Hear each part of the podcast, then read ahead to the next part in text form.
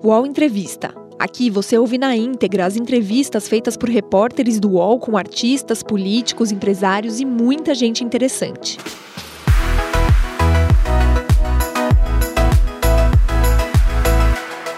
Olá, UOL Entrevista ao Vivo, Juliano Medeiros, presidente do PSOL, para analisar os resultados aí do partido nas urnas.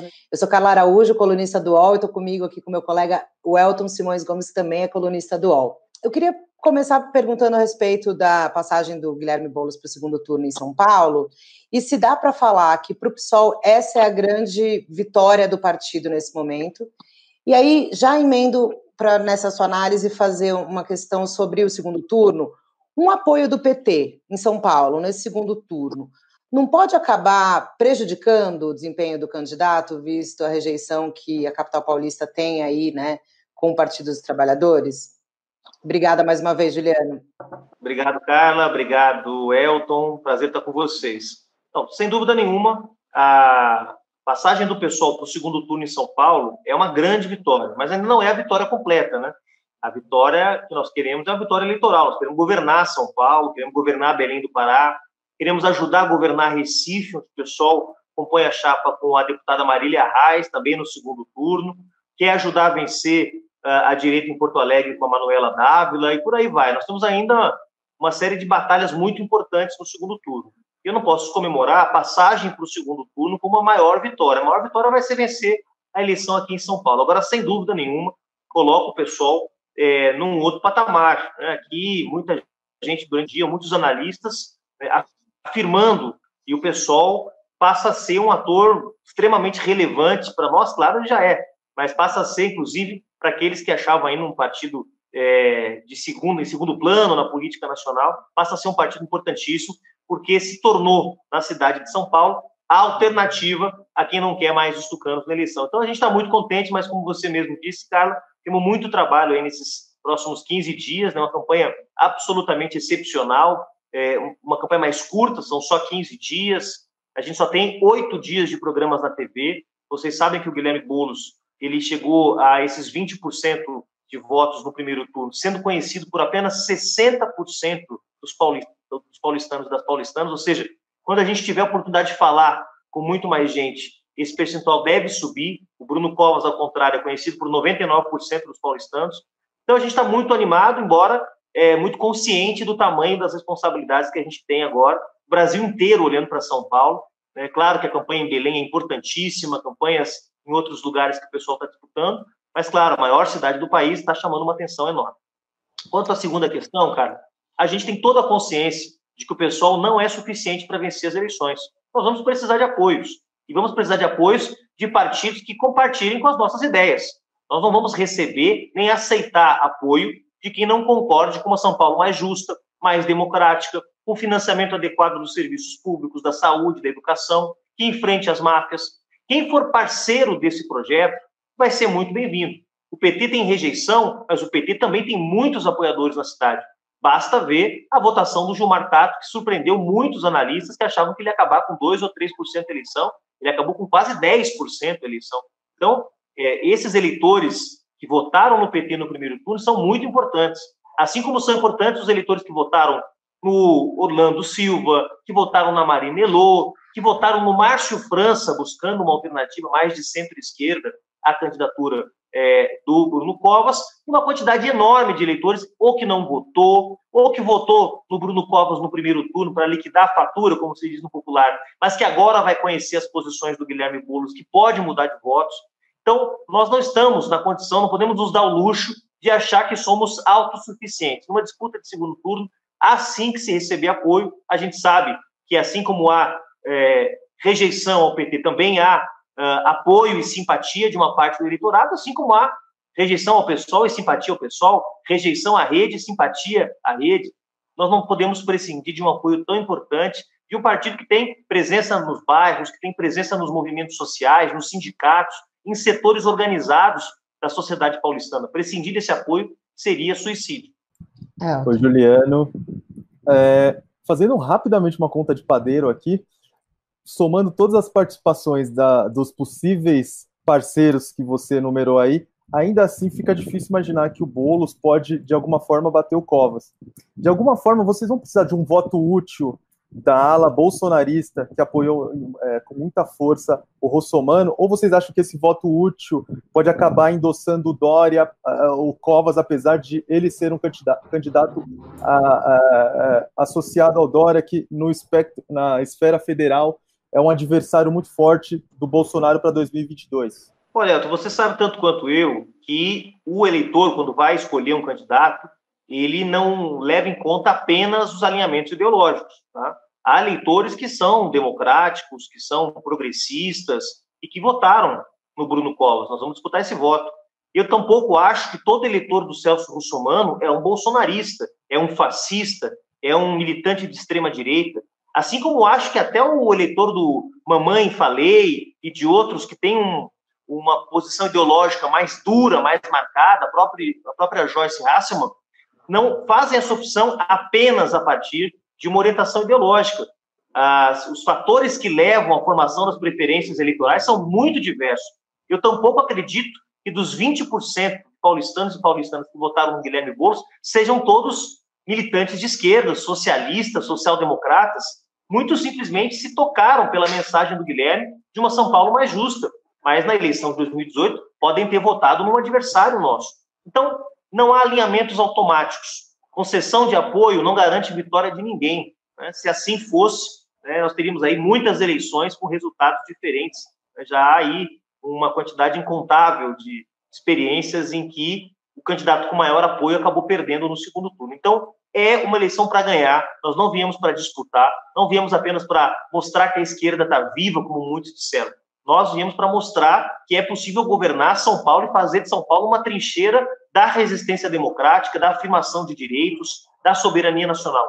Para derrotar o Bolsonaro em 22, nós vamos precisar ter vamos precisar ter cidades governadas por bons projetos de esquerda, para mostrar para o Brasil que a esquerda, quando governa, governa melhor, enfrenta melhor a crise econômica, enfrenta melhor o problema do desemprego, garante o financiamento adequado dos serviços públicos. Nós vamos precisar de vitrines a Manuela Dávila vai ser uma vitrine em Porto Alegre, o Guilherme Boulos vai ser uma vitrine aqui em São Paulo, o Wilson Rodrigues em Belém, a Marília Reis em Recife. Nós precisaremos de boas vitrines para voltar a ganhar a confiança do povo brasileiro e ser uma alternativa viável em 22. De uma coisa eu tenho certeza: o PSDB não é alternativa ao bolsonarismo por uma razão simples, porque na Câmara dos Deputados votou 88% das matérias propostas pelo governo alinhado com o bolsonarismo. Então, é uma falsa opção, é uma falsa alternativa. A alternativa de verdade para o bolsonarismo ou para o desastre que é a gestão do Bruno Covas, obviamente, do nosso ponto de vista, é o projeto de esquerda, e aqui em São Paulo é o projeto do Guilherme Boulos e da Luísa Erundina. Juliano, hoje teve uma, uma, uma, interação aí nas redes sociais curiosa entre o candidato Boulos e a deputada Janaína, Pascoal, em que ela questiona sobre se ele não abandonaria o cargo é, para ser eleito para concorrer à presidência. É, a gente tem em São Paulo, o Dória foi um exemplo disso, o Serra, o PSDB já tem algum, algum histórico disso, né? O Boulos garante que fica até o fim se for candidato a prefeito? É um compromisso, assim, é, do candidato? Com certeza, Carla, com certeza. E, e aí, quem, do... mas o PSOL, desculpa, só complementando, e aí o PSOL tem alternativas viáveis para apresentar em 2022, já que ele foi o último candidato né, do, do partido que concorreu? Não, com certeza. Se a opção do pessoal for ter candidatura própria em 2022, nós temos quadros excelentes. Né? O, o Guilherme, claro, se tornou os pais expoentes do partido hoje no Brasil, mas nós temos outros nomes, temos uma bancada de deputados federais extraordinária, temos lideranças que estão em ascensão no partido. Nosso problema não é falta de nomes, né? Uh, o que nós temos que ver é se o caminho que nós vamos seguir em 22 é de ter candidatura própria, nós vamos construir uma unidade com outros partidos. Agora, o fundamental dessa interação mesmo, que chamou muita atenção nas redes hoje, é que o Guilherme se comprometeu, o Guilherme e Erundina cumprirão o seu mandato de quatro anos na Prefeitura de São Paulo. Não faz sentido algum, nós sabemos que o deixar a Prefeitura de São ganhar a Prefeitura de São Paulo já é um grande desafio. Deixar a Prefeitura de São Paulo para disputar uma eleição presidencial que vai ser duríssima, não faz nenhum sentido. Não só porque seria um desrespeito com o povo de São Paulo, como seria, do ponto de vista político, eleitoral, algo absolutamente sem sentido, arriscado. Então, o Guilherme vai ser prefeito de São Paulo por quatro anos. Se Deus quiser, por oito anos, e com isso nós vamos poder ter uma excelente experiência para mostrar que dá para fazer diferente no Brasil. Juliano, é, diversos analistas, à luz dos dados da eleição desse domingo, já mostram que houve um arrefecimento do, do de, de, candidatos alinhados com a não política ou, ou com uma aversão à política, ou seja, políticos profissionais voltaram aos holofotes. Mas a gente também percebe que muitos políticos, é, muitos novos neófitos nesse mundo, candidatos que vieram da periferia, também conseguiram uma, um lugarzinho na Câmara. E o pessoal, por exemplo, conseguiu eleger dentre os seus seis candidatos, o que faz a, a, terceira maior bancada da Câmara, quatro mulheres vindo de candidaturas da periferia ou, ou candidaturas coletivas. Como é que você lê esse movimento em, com a volta da política profissional, com é, essa combinação de novos expoentes da política, principalmente vindo da periferia? Olha, Elton, a gente está muito atento a esse processo que está em curso no Brasil e no mundo todo. Há uma série de setores sociais que já não aceitam a subrepresentação que está colocada aí, né? As mulheres, negros e negras, LGBTs, né? populações originárias, indígenas. E isso não é um fenômeno só no Brasil, não. Se a gente for ver a luta que está em curso no Chile para garantir pluralidade na Assembleia Constituinte, que vai ser montada no Chile agora, é uma das lutas mais importantes que a democracia chilena travou nos últimos anos. A gente está muito atento a isso. E por quê? Porque a gente percebeu que as bandeiras históricas da esquerda, em defesa do salário, em defesa do trabalho de qualidade, em defesa da democracia, em defesa da soberania nacional, contra o imperialismo, elas já não eram suficientes para mobilizar as pessoas no século XXI. E que, além dessas demandas né, objetivas, materiais, nós precisávamos também incorporar à nossa agenda outros elementos. E entre esses elementos estão os direitos humanos, está uma relação equilibrada com a natureza, portanto, pensar um, pro, projeto econômico que não seja um projeto que pense só o desenvolvimento das forças produtivas, para usar um conceito marxista, ignorando o papel do meio ambiente, né? é, incorporando os direitos das mulheres, negros e negras, LGBTs. Então, nós temos muito orgulho de ser hoje o partido talvez que mais tenha recebido ativistas oriundos dos movimentos de periferia, dos movimentos de cultura, do, do movimento LGBT, negro e feminista. Isso acontece primeiro porque a gente está aberto a essa possibilidade. Segundo, porque é um partido que, por não ter passado por experiências recentes de poder, é, mantém um, certo dinamismo, uma relação com a sociedade civil, com os movimentos organizados, que acabam, felizmente, nos escolhendo para serem o seu partido. Né?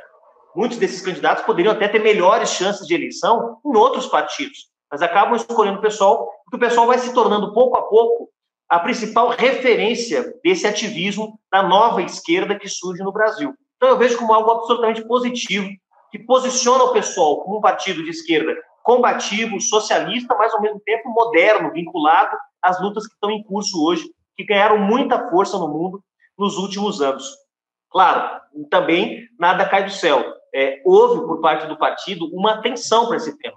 Portanto, o pessoal foi o único partido no Brasil que, na hora de distribuir os recursos das suas, das suas candidaturas, obrigou os diretórios municipais a acrescentarem recursos adicionais nas candidaturas de mulheres, que receberam 50% a mais do que as candidaturas de homens na mesma faixa, 30% a mais para as candidaturas de negros e negras, né? um percentual adicional para as candidaturas LGBTs, um percentual adicional para as candidaturas de pessoas com deficiência ou indígenas. Nenhum partido no Brasil fez isso. Então, o fato da gente ter eleito tantos ativistas, tantas pessoas oriundas desses movimentos, tantas mulheres negras, jovens, tem a ver também com uma prioridade política que o pessoal deu ao receber esses ativistas e dizer, olha, não basta a gente estar de portas abertas, é preciso garantir que sejam candidaturas competitivas. A gente está muito contente e que funcionou, felizmente, um modelo de financiamento que, claro, pode ser melhorado, pode ser aprimorado, é, inclusive pode ser questionado, ninguém é dono da verdade, a gente está sempre ajustando. É a primeira eleição municipal que a gente tem recursos do fundo eleitoral, então foi uma novidade para a gente também pensar uma fórmula mas a gente acha que funcionou e com isso o pessoal sai dessa eleição como uma grande referência da renovação da, da esquerda é, hoje no Brasil. Juliano, é, no caso do Rio de Janeiro, o PSOL teve o candidato mais votado a vereador, mas a gente viu ali um racha, né, que aconteceu na esquerda e a esquerda acabou ficando de fora ali da disputa pela prefeitura. Qual que é a autocrítica que vocês fazem no caso do Rio de Janeiro específico? Daria para ter feito diferente? É, a esquerda errou ali é, nesse caso? Não, cara, veja, o Rio de Janeiro nós tivemos um processo que foi muito particular, tá? na maior parte das capitais não teve unidade da esquerda, não só no Rio de Janeiro, Porto Alegre não teve, em Florianópolis teve, em Curitiba não teve, em Belo Horizonte não teve, na verdade, em São Paulo, você sabe também que não teve. Não teve. O lugar que teve unidade da esquerda amplíssima foi em Belém e Florianópolis, felizmente com o pessoal liderando esse processo, porque a gente apostou nisso. No caso do Rio de Janeiro, nós estávamos trabalhando com a ideia de unidade em torno do nome do Marcelo Freixo. Todo mundo sabe que ele era nosso pré-candidato. Mas nós encontramos muitas dificuldades de construir essa unidade. Então, uma parte dos partidos do campo da esquerda, da centro-esquerda, na prática, é, sinalizaram que não estavam dispostos a construir essa unidade. E o Marcelo sempre tinha colocado, desde o início, que seria candidato de uma frente, não apenas do PSOL. E com isso, é, tomou a decisão pessoal, pessoal dele de não ser candidato. Com isso, todas as tratativas que já estavam avançadas voltaram meio que a estaca zero. Isso não aconteceu em nenhum outro lugar do Brasil. Na maior parte dos lugares, nós tivemos diferenças e dificuldades para formar alianças, porque os partidos não tinham uma base política comum, isto é, não tinham uma leitura parecida do cenário eleitoral, não tinham interesses eleitorais que podiam ser administrados e equilibrados, não havia relações de confiança, muitas vezes, tem briga dentro da esquerda, vocês sabem disso. Então, em muitos lugares, esse foi o problema. Não foi o caso do Rio. O caso do Rio teve uma diferença de tática. Uma parte dos partidos de esquerda e centro-esquerda optaram por ter seus candidatos e o pessoal estava apontando, oferecendo o nome do Marcelo. Uma vez não sendo possível construir unidade, nós lançamos o nome da Renata Souza para afirmar o papel do pessoal e achamos que foi positivo. Nós chegamos aí a sete vereadores na bancada municipal, e nada indica, cara, que juntando todo mundo, automaticamente isso nos levaria ao segundo turno com qualquer nome. Porque o Marcelo Freixo se tornou um nome muito forte na esquerda do Rio de Janeiro, e em torno dele, uma frente, do nosso ponto de vista, levaria a esquerda para o segundo turno. Eu não tenho certeza se o mesmo aconteceria em torno de outros nomes. Tá? Então, acho que, claro, para quem é eleitor progressista no Rio de Janeiro, fica uma frustração, fica uma sensação de que poderia ter sido diferente, mas aí a história é contrafactual, né? A gente não tem como saber se juntando todo mundo o resultado seria outro. Aqui em São Paulo, nós não juntamos todo mundo e o bolo chegou ao segundo turno. Então, a unidade não é uma condição indispensável para ter vitórias eleitorais. Ela pode ajudar, como ajudou, por exemplo, em Belém do Pará. Mas em Florianópolis, onde toda a esquerda estava unida, o pessoal não chegou ao segundo turno, liderava uma amplíssima frente. Então, eu respeito quem tem essa angústia, quem tem essa, é, essa ansiedade de que a esquerda se entenda e se una, acho que é uma condição muito importante para combater a extrema-direita e o retrocesso, mas não podemos fazer em torno da unidade um fetiche. Unidade se constrói com diálogo, com identidade política, e quando não é possível, lamentavelmente, não é possível. O UOL Entrevista volta já.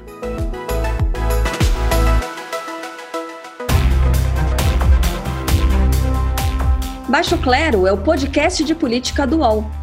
Toda semana eu, Carla Bigato, converso com os comentaristas Maria Carolina Trevisan e Diogo Schelp sobre temas que dominam a pauta política brasileira. Você pode ouvir o Baixo Clero e outros programas do UOL em uol.com.br podcasts, no YouTube e também nas principais plataformas de distribuição de podcasts. Juliano, ao longo da campanha a gente percebeu que em diversos momentos alguns candidatos reclamavam, alguns candidatos oriundos da periferia, mulheres e negros reclamavam da forma como o PSOL estabeleceu a distribuição do fundo eleitoral. É, algumas planilhas mostravam que havia alguns candidatos com um determinado valor é, muito maior do que outros, e a partir dali existiam faixas de distribuição. É, dentro dessa ideia de, da, da, distribuição proporcional do fundo eleitoral, como é, estabelecido pelo TSE, foi meio confuso essa, essa primeira é, iniciativa com essa nova ideia?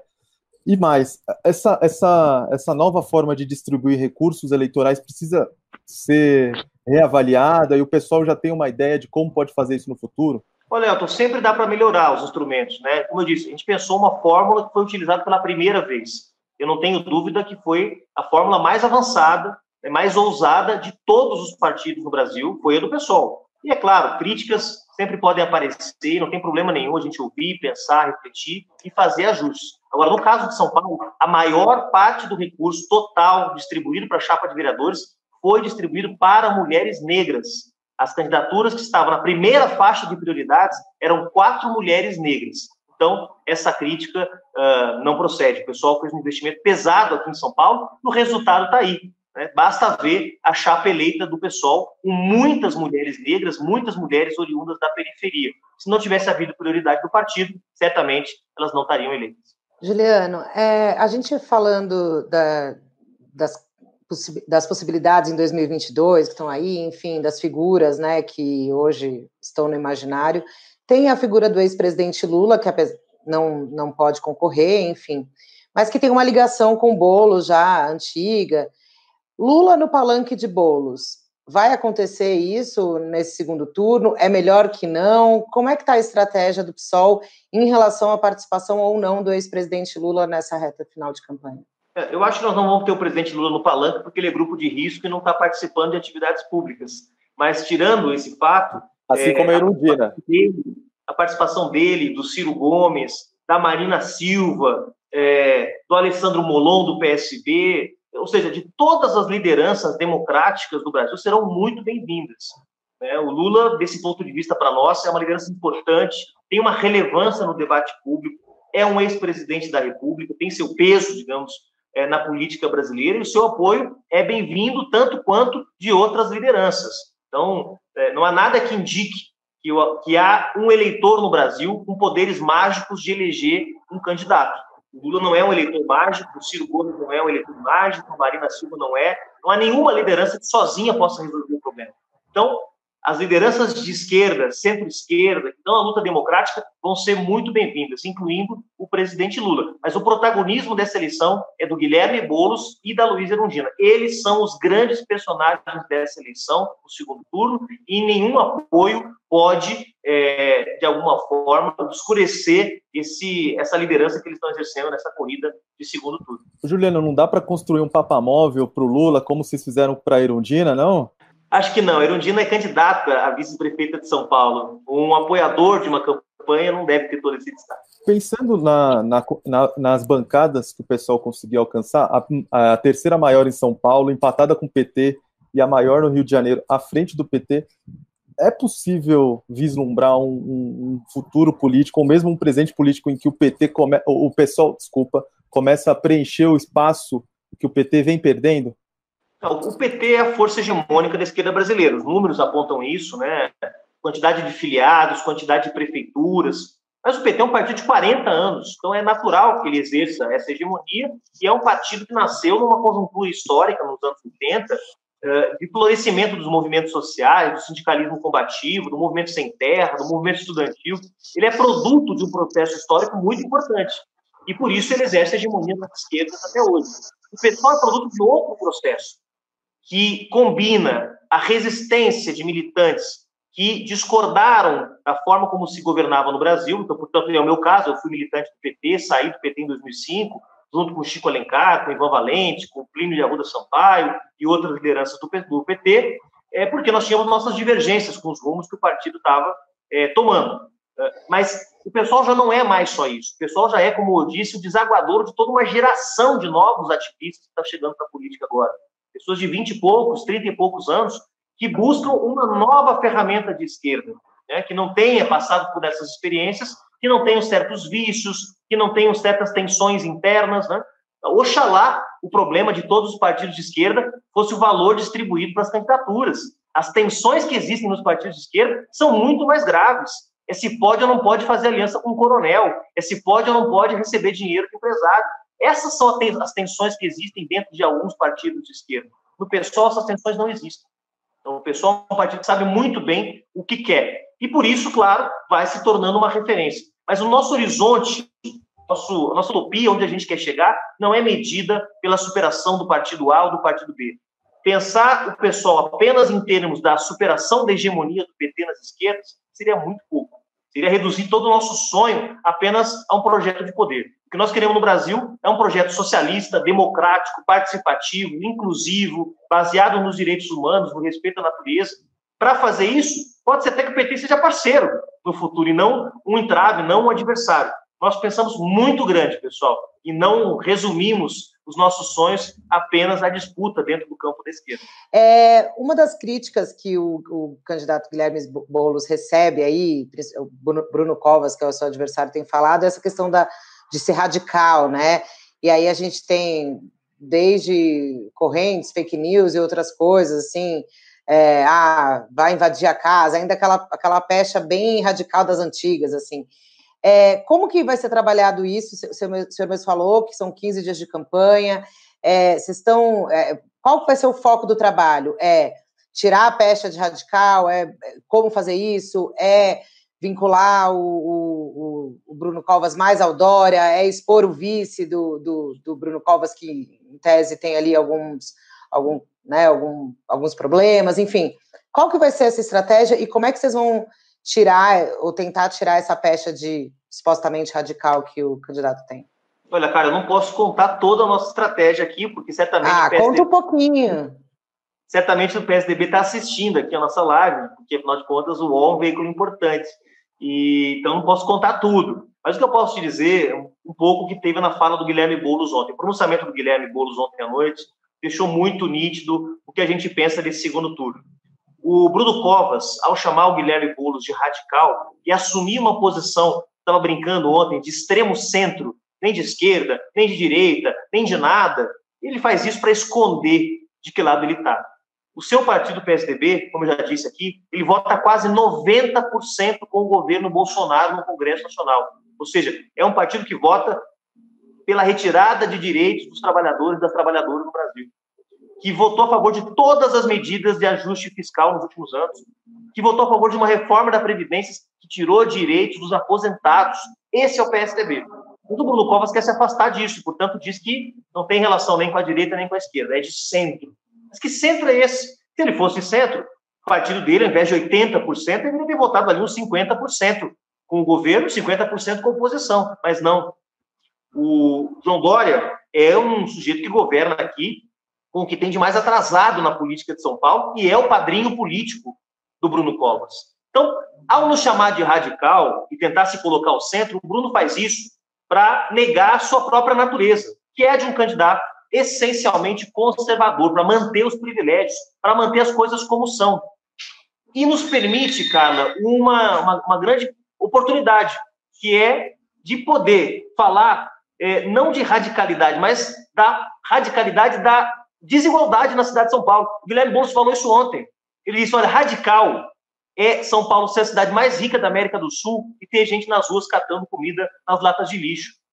Radical é a fome, radical é a desigualdade, radical é a ausência do Estado quando as pessoas mais precisam dele. Então, nós vamos, a partir dessa acusação de radical, mostrar que nós temos lados. O Guilherme Boulos é povo, a Erundina é povo, o PSOL é povo, o PSDB é elite, os tucanos governam para elite, o João Dória é um elitista, é um poderoso, é um ricaço.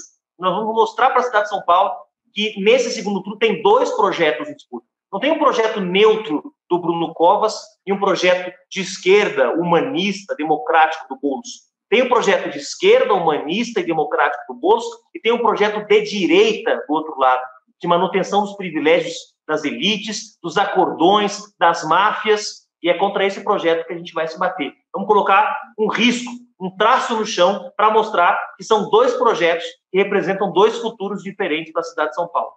Juliano, nessa, nessa campanha a gente viu que o Boulos adotou uma série de estratégias no mundo digital.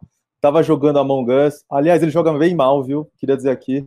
Estava fazendo live no YouTube, no meio da Praça da Sé, falando com o povo, mas só que ainda assim 40% dos eleitores não fazem ideia de quem, quem ele é. Como estando já estando presente em muitos dos ambientes digitais, que é onde as pessoas podem estar no meio dessa pandemia, é, ele conseguiu ser conhecido por 60%, mas como a partir de agora vai, vai qual vai ser a estratégia para ser conhecido por mais gente? Já que parece que já deu todos os tiros que tinha para dar. Não, pelo contrário, Elton, a gente ainda tem uma artilharia pesada guardada aqui. E a artilharia não é para as redes, porque realmente nas redes a gente inventou muita coisa bacana. A gente tem um time de, de colaboradores aí trabalhando com a gente na campanha que dão ideias fantásticas, mas a nossa artilharia tem a ver com usar os recursos de comunicação que não foram permitidos que nós usássemos no primeiro turno. Nós tínhamos um décimo do tempo de TV e das inserções do Bruno Covas no primeiro turno. É por isso que 40% dos paulistanos, das paulistanas, não conhecem o Guilherme Boulos, conhecem a Luiz Erundina, mas não conhecem o Boulos. Então, nós vamos ter agora uh, acesso a um manancial de recursos para poder usar na televisão que não estavam disponíveis antes. Ao invés de 17 segundos, nós vamos ter 5 minutos em cada entrada. Ao todo, são 10 minutos de programa eleitoral por dia. Isso vai dar para falar das nossas propostas, vai dar para desmentir as fake news, vai dar para apresentar as contradições dos nossos, do nosso adversário. Ou seja, nós vamos ter agora acesso a uma quantidade enorme de tempo para nos comunicarmos com o povo de São Paulo. E outro elemento muito importante, e desse ponto de vista quero parabenizar o UOL, o Grupo Folha, que fez um debate importante no primeiro turno, que é a completa ausência de debates.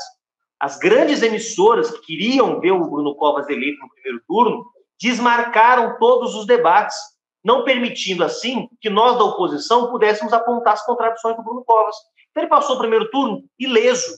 Ele tinha muito tempo de TV para poder vender a São Paulo da fantasia, que o seu programa de TV mostra. Né? Ele praticamente não tinha adversários com o mesmo tempo de TV, com a mesma possibilidade de enfrentamento a ele. Né? E não teve os debates para poder ser confrontado. Então, nesse momento, nós estamos diante de duas grandes armas que são disponibilizadas para a nossa campanha. O tempo de TV e os debates. E o Guilherme Boulos, nos debates, não é só porque ele tem uma boa performance, que ele fala bem, que ele fala com coração. É porque ele é preparado. Vocês vão ver agora, durante os debates, as propostas do Guilherme Boulos, que foram construídas não por ele, ou pela Luiz Erundina, ou pelo pessoal, mas por um time de especialistas, que vai da Raquel Ronick a Hermínia Maricato, duas das maiores urbanistas do Brasil, do Pedro Paulo Zaluti Bastos ao Marco uh, Antônio Carvalho, aliás, Marco Antônio Rocha, dois grandes economistas da Unicamp, um time de peso da área da cultura, do esporte, do lazer, economia, meio ambiente, ou seja, o programa do Guilherme Boulos da Erundina é muito, muito consistente e vai poder ser apresentado agora com os recursos que estão disponibilizados de paridade de armas, que nós não tivemos no primeiro. Juliano, obrigada. É o que eu falei, o tempo passa muito rápido, porque a conversa é boa, a gente podia continuar conversando até você abrir todas um pouco mais das estratégias aí para gente.